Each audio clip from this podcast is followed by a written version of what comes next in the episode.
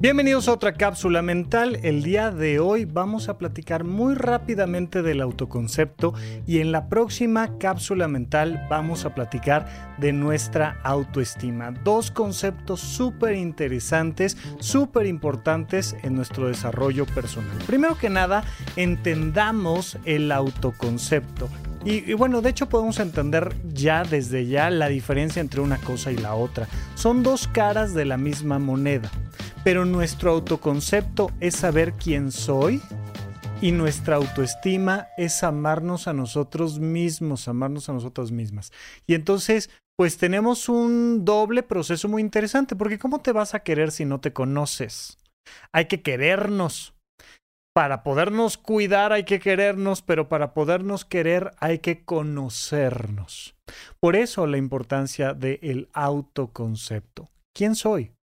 Pues el autoconcepto es una cosa bastante compleja que tiene muchísimo que ver con cómo me relaciono con todo lo demás, porque según quién soy y según me entiendo quién soy, me relaciono con el resto del mundo que ya está fuera. Pero lo vamos a dejar en un nivel muy básico, muy, muy básico, que es este concepto que tengo yo de mí que es este elemento que me va, definiendo. Hemos platicado ya en otras ocasiones de llevar un diario y ahora cuando tú bajas una aplicación para llevar un diario suele pedirte un título eh, cada vez que tú pones un, un texto determinado en el diario y es muy interesante cómo vamos pasando los títulos y vas entendiendo quién eres y puedes ir llegando a ciertas conclusiones porque al final son adjetivos y nos reducimos en muchos sentidos a pequeños adjetivos. Incluso si tú le preguntas a una persona, oye, ¿quién eres? Pues te va a decir su profesión,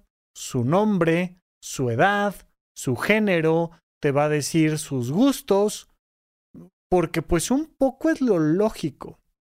Ya si te metes a un curso del conocimiento de uno mismo, como en horizonte1.com, donde están mis cursos en línea, pues platicamos muy a fondo de qué significa responder esta pregunta de quién soy yo.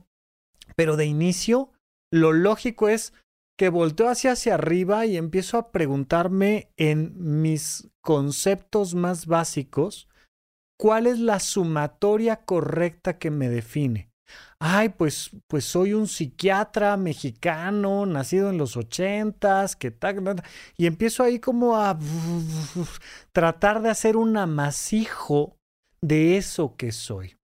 Para poder entender quién soy, para poder entrarle a este proceso del autoconcepto, tengo que entender que mucho tiene que ver con mi memoria.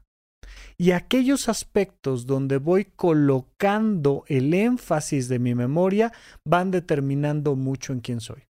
Soy em, un niño huérfano. Bueno, sí, eres un montón de cosas más.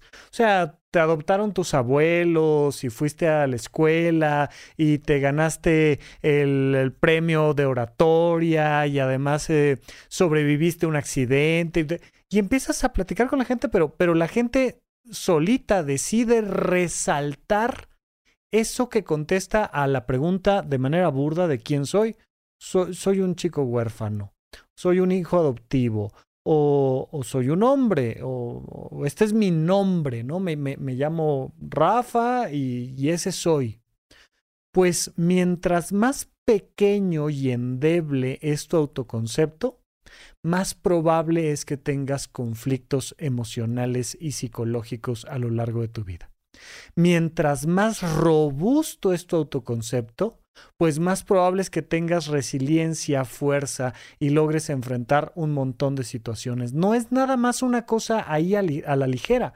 Cuando te despiden de un trabajo, cuando entras dentro, junto con todo el planeta Tierra, en una recesión económica, o cuando hay una ruptura de pareja, o cuando nace tu primer hijo, o el quinto, o tú te enfrentas a esas experiencias de la vida con tu autoconcepto. Hay muchas personas que ni siquiera se han preguntado quiénes son. Por tanto, su autoconcepto es profundamente endeble o que toman elementos pues muy muy frágiles para definirse. Este, ¿no? En, en, el momento en el que soy el vendedor del mes, soy un buen vendedor, pero si alguien me gana ese mes, entonces soy un fracaso y soy una basura. Y muchas personas que se agreden un montón diciéndose cosas negativas muy a la ligera. Y entonces rompen la estructura de su autoconcepto.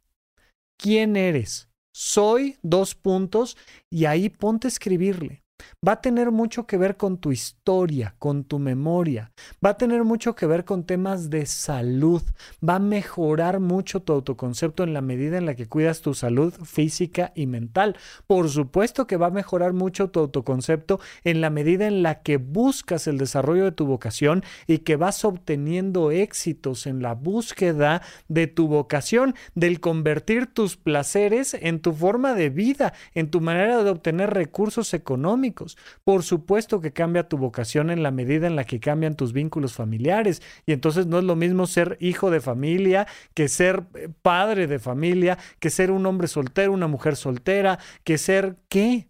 Va a cambiar mucho tu vocación, por supuesto, en el tipo de pareja que tienes, en tu género, en tu orientación sexual, en el número de encuentros sexuales que tienes, no porque mientras más tengas sea mejor, sino porque por supuesto que en la medida en la que tienes encuentros satisfactorios, se va incrementando tu autoconcepto. Pero sobre todo preguntarte, ¿a qué conclusiones llegas? ¿A qué conclusiones llegas de tu, de tu manera de convivir en tu sociedad?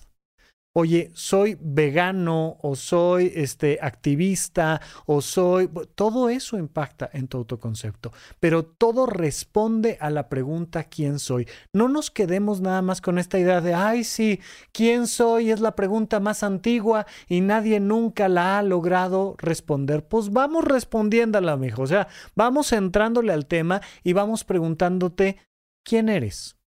Pues con respecto a qué? Con respecto a todo a tu manera de pensar, a tu manera de sentir, a tu manera de actuar, a las decisiones que vas tomando. Vele poniendo títulos a las decisiones que vas tomando y lo que vas haciendo es que vas poniéndole títulos a tu autoconcepto.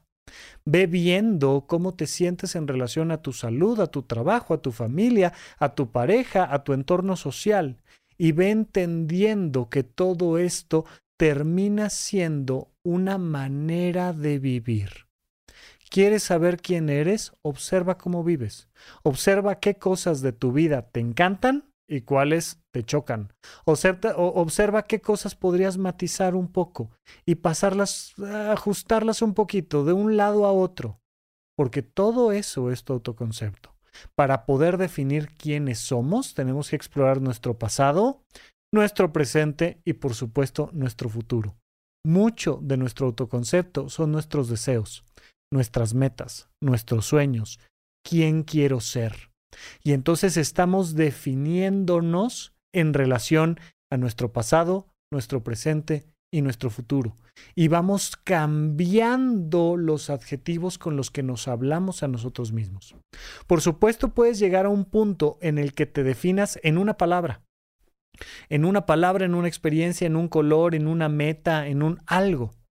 Puede ser que requieras muchas palabras, muchas experiencias, puede ser que requieras mapas completos, pero al final ya sea que logres resumirte en una palabra o que busques varios objetivos o que saques a flote muchos recuerdos, tu calidad de vida va a depender muchísimo de tu autoconcepto.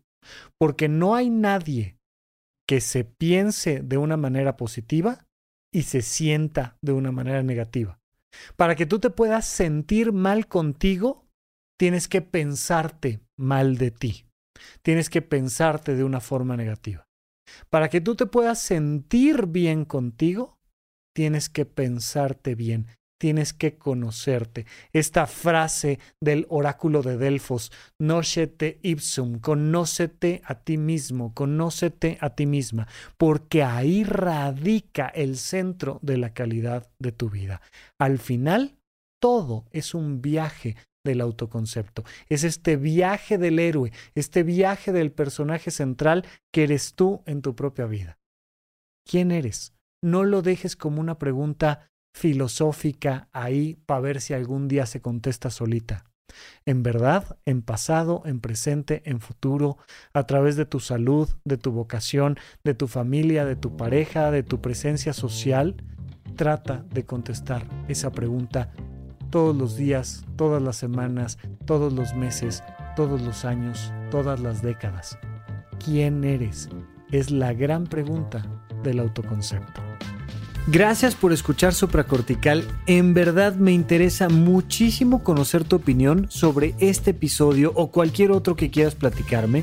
Puedes encontrarme como arroba Rafa Rufus en Twitter, en Facebook y en Instagram.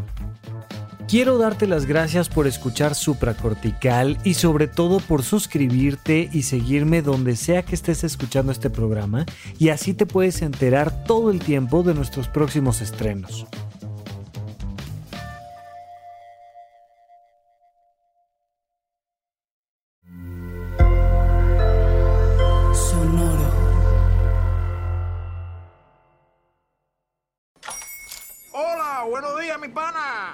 Buenos días, bienvenido a Sherwin Williams. ¡Ey! ¿Qué onda, compadre? ¿Qué onda? Ya tengo lista la pintura que ordenaste en el ProPlus app. Con más de 6.000 representantes en nuestras tiendas listos para atenderte en tu idioma y beneficios para contratistas que encontrarás en aliadopro.com. En Sherwin Williams somos el aliado del PRO.